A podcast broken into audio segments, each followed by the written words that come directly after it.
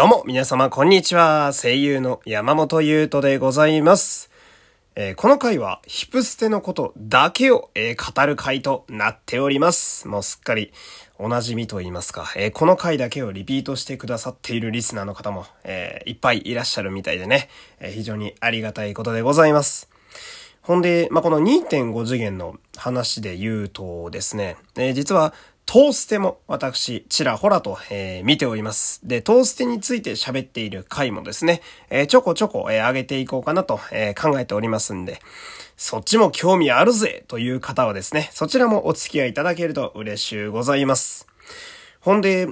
今日はですね、あのー、浅草ディビジョンのことをちょっと喋ってみたいんですけれども、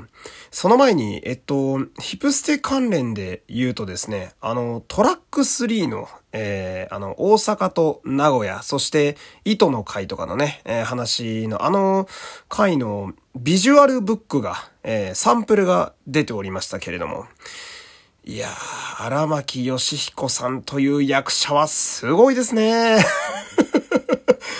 今日それこそさっき言ってたトーステの天伝という、えー、荒牧義彦さんが、まあ主人公の山んばぎり国広という役で出てるんですけど、えー、今日ね、そのヌルデササラをやってる荒牧さんを久しぶりに、えー、見たわけなんですけれども、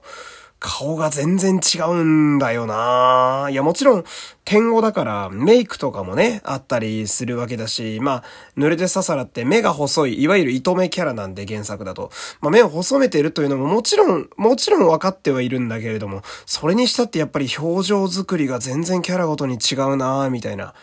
いや、すげえな、みたいな。んで、まあその今回のビジュアルブック、いつ撮影されたかまではさすがにね、わからないですけれども、こう、ヒプステの面白いところって、役者さんがそのキャラクターにお帰りした時に、前以上にキャラ解釈をより濃く、えー、俺たちに見せてくれるっていうところがあると思うんで、まあこういうのを見てしまうと、やっぱ嫌顔にも8月のね、えー、ライブが楽しみになってきますという。生きてーチケット当たるかな？当たるかな？マジで当てねえとなっていうね。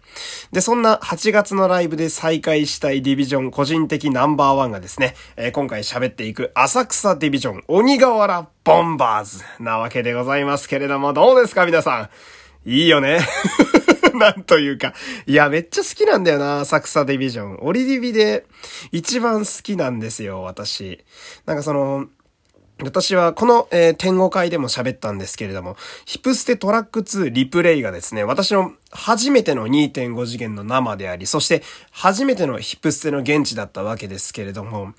生で見た浅草ディビジョンの、なんだろうな、まあ私役者さん的に言うなら、滝沢ダイスに即落ちしたんですけど、えー。即落ち2コマじゃないですけれども、1コマ目で落ちてましたね。で、それで言うなら2コマ目に落とされたのがこの浅草の皆様なんですよ。いや、あのー、もうね、もう喋っていきますけれども、あのー、ドンパッサマイクでね、まだその、なんて言うんだろう、全員が浅草ディビジョンってどんなキャラやねんと、えー、わからんなっていう時に、えー、ドンパスでいきなり、ほおずきジンパチ、加藤良介さんが突っ込んでくるわけじゃないですか。あの時のさ、こう、いきなりなんかやってくれそう感と言いますかね。いやー、あの、ワクワク感は最高だよな。なんかこう、なんだろう。えー、原作がありきのキャラクター。だから今回で言うと、渋谷と、だから新宿のキャラクターたちは、まあある意味ではこう、もともと我々の頭の中にある程度イメージが固まった状態で、まあもちろんない、なくてね、あの、天語から見る方もいると思うんですけど、えー、原作キャラが固まった状態で見に行って、なるほど、こうやって再現するんだ、すげえなって感心して見る部分もあったり、まあ自分の中のキャラの解釈との答え合わせをね、えー、する場面でもあると思うんですよ。最初のオープニングの動きだったり、えー、アクトだったりったりそうだと思うんですけど、浅草ディビジョンって、まあ、ぶっちゃけ前情報ほぼゼロ。ビジュアルだけ分かってて役者さんもこの人ぐらいしか情報がないんで、何をしてくれるんだろうなっていう、なんだろう、ど、どう期待すればいいんだろうぐらいのレベルからスタートするわけなんだけど、いきなり出てきてさ、ほおずきジンパチ、えー、最高の親方がね。ジンさんめちゃくちゃ好きなんだよなうん。で、あの、出てきた時のさ、こう、手をかざして、え DDB の皆様とね、順々にこう、炎と一緒に、ほう、ずき、ジン、パチって出てくる。あそこやべえ ああいう文字で出てくる演出ずるいよな。すごくいいと思う。うん。ほんで、あのところで、あの、ドンパスの浅草 DV で言うと、その、道城、えー、3番手、道城と DDB とのあの、光の演出がめちゃくちゃすごいですね。うん。で、えー、2番手のさ、マサの時とかも、そうなんだけれども、これは思い出してみると赤羽の時も同じ演出をやってたんですけれども、こう、次のキャラクターにパス回しをするように、前、その、今やってるキャラクターが振り付け終わった後に DDB の皆様に手をかざすと DDB の皆様が次の、えー、キャラクターの方に向かって光っていくような演出があるじゃないですか。えー、で、次のキャラがその光に導かれて真ん中からバーンと出てくるみたいな。これが、えー、マサと同志郎の時にもあるわけなんだけれども、その、なんだろううな、オリディビ、だ舞台にしかいないキャラクター、オリディビたちと、その、ディビジョンダンスバトルの皆さんのパフォーマンスの組み合わせって、なんというかこう、既存のディビジョン。だ今回のような渋谷新宿には負けてねえぞと。俺たちも舞台の世界として、あの、ちゃんといるんだぞっていうことを表すようななんか気概みたいな気合の入りを、まあこう、感じましてね。まあこれは赤羽の時にもすごく感じたんですけれども、なんか他のディビジョンの時ももちろんすごいんだけど、さらにこう DDB との連携がより強く感じるなって思うのが、こうオリディビ、そして浅草ディビジョンたちの良さだと私はすごく思っておりましてね。っていうかそもそもなんだろうな、その、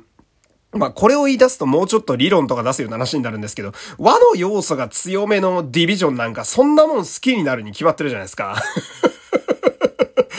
やっぱね、あの、あの、まあ、ヒプノシスマイクってそれはそれは魅力的なチームがたくさんあって、こうやってオリジナルディビジョンもあれば、ゲームだけのキャラもいるし、えドラマ CD にしかまだいないビジュアルも解禁されてないようなキャラって本当にいっぱいいろんなキャラがいていろんなラップをしてくれるわけなんだけど、和要素強めって意外にいなかったっていうね。うん。だから、ある意味でこう、浅草っていうのは新鮮に我々の目にこう出てきてくれたわけで。うん。ほんで、あの、さらにここからね、浅草バウンスという例の、せいや、そいや、浅草、鬼瓦、はーに行くわけなんですけど、最高だよね。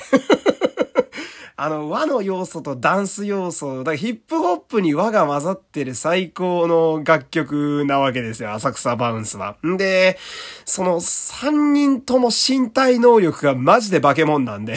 な、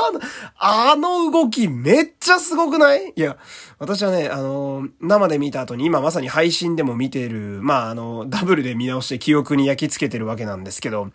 せいやソイヤのサビの振り付け、よくよく見るとめっちゃすごいよ。うーん、まあ今更ですけど。で、特にその、一番最後のライブパートの浅草バウンスの時に、あの、皆さんこう、タオルを持って出てきますよね。あの、例の完売ばっかしでタオルですよ。現地に行くとなぜ完売になったかがよくわかるというあのタオル。私も欲しかったんですけど、あのタオルを親方が首に巻いた状態で、えー、その状態でパフォーマンスしてタオルが落ちないっていうのはやっぱすごいなって思いますよね。まあ、加藤良介さんってキャリアのある役者さんなんで、まあそういうところもあるとは思うんですけれども。ほんで、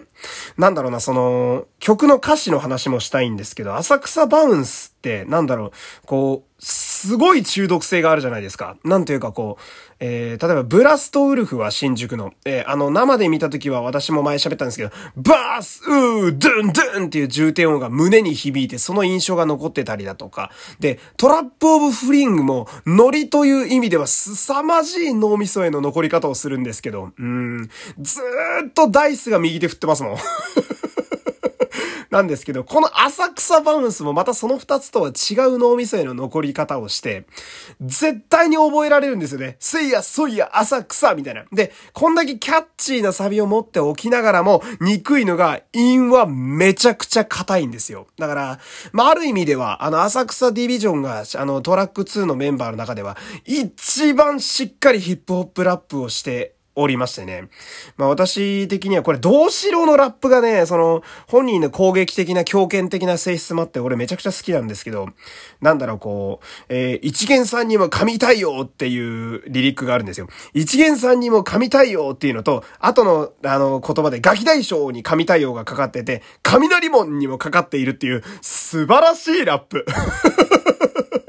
いやー、いい。あの、同志郎の、あの、モーションね、動きとも相まって攻撃的な部分が出てるのがすごく良くて。で、同志郎の、えー、リリックで言うとですね、もう一個好きなのが、ほら邪魔だそこどきなザコラッパーっていうのがすごく好きなんですよ。めちゃくちゃ口にしてて気持ちいいっていう。これラップとしてすごく上質なんですよね。口にしてて気持ちいい。ほら邪魔だそこどきなザコラッパーっていう。で、その後に、ザコラッパーと、俺たちのバックには観音様で、ザコラッパーと観音様で、かかってるこの踏み方渋いよ、かっこいい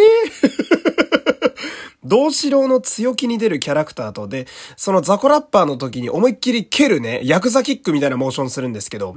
あれを見てるとその山田二郎もそうですけれども、相手にまず消しかけに行くやつが蹴り、蹴りを出すモーションするんだな、みたいな、そういうところも見てて面白かったりなんかして。で、観音様とか雷門とかこう、浅草、ザ浅草の観光地みたいなところを、ちゃんとリリックに落とし込んでるところが浅草にくかったりなんかするわけだよね。だからこう耳にも残って陰も硬いっていう。で、ああ、またね、時間が なくなってきた。やばい、同志郎の話ばっかしてますけれども。えー、ちょっと最後に衣装の話もしてみたいんですけれども、衣装もいいチョイスですよね、あれね。こう、野球チームっていうところで、和の要素、そしてお祭り要素。で、かつ、彼らは、あの、ダンサーでもあるんで、アクティブなところがいいっていう。あの、ヒラヒラしてるジャケットとか、あの、マサと親方が、あの、背中にペロって出してるるフードがですね、モーションで動いてる時にいい感じに作用してくれるんですよね。あれね。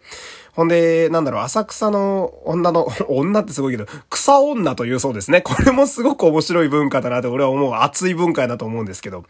皆さんこう、お揃いのピンクスニーカーを履かれておりますね、浅草の皆さんは。ファンの皆さんもあれを履いてるらしいですね。えー、盛り上がりが素晴らしいという。でも時間がなくなってきたんで、締めたいと思うんですけれども。浅草ディビジョン私にとっては、いいダークホースでした。またぜひ8月お会いしたいものです。えー、ここまでお付き合いありがとうございました。山本優斗でした。さよなら